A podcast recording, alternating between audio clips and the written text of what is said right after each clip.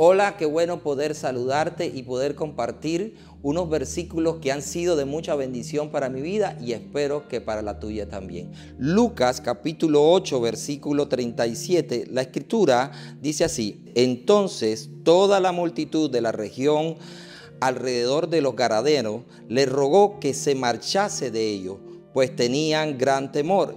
Y Jesús entrando en la barca se volvió y el hombre de quien habían salido los demonios le rogaba que le dejase estar con él. Pero Jesús le despidió diciendo, vuélvete a tu casa y cuenta cuán grandes cosas ha hecho Dios contigo.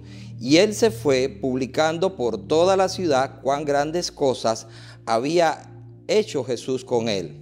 Jesús llega a una región llamada Gadara y allí tiene un encuentro con un hombre el cual había sido poseído durante mucho tiempo por demonios. Al tener este encuentro con Jesús, este hombre queda totalmente liberado. Pero lo interesante es ver la reacción de las personas que vivían en aquella región. La escritura dice que ellos tuvieron temor, tuvieron miedo.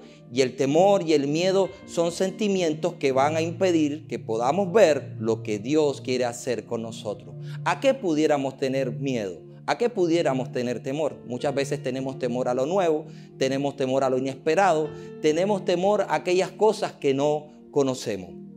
La solicitud de este hombre fue, déjame quedarme contigo, déjame estar contigo.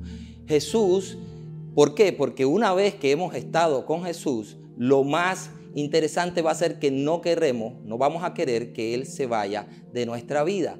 Jesús, la respuesta que le da es, ve a tu casa, ve a los tuyos y cuéntale cuán grandes cosas Dios ha hecho contigo. No importa cuán eh, difícil haya sido nuestro pasado, una vez que nosotros hayamos tenido un encuentro con Jesús, Él va a establecer un antes y un después en nuestra vida. Tal vez hoy has estado atravesando situaciones difíciles, tal vez así como este hombre durante mucho tiempo, pero eso puede cambiar. ¿Cómo puede acontecer? Simplemente que puedas tener ese encuentro con Jesús, que Él pueda establecer un antes y un después, pero solamente puede acontecer cuando Tú le abres tu corazón y le permites que Él entre a ti y que more contigo.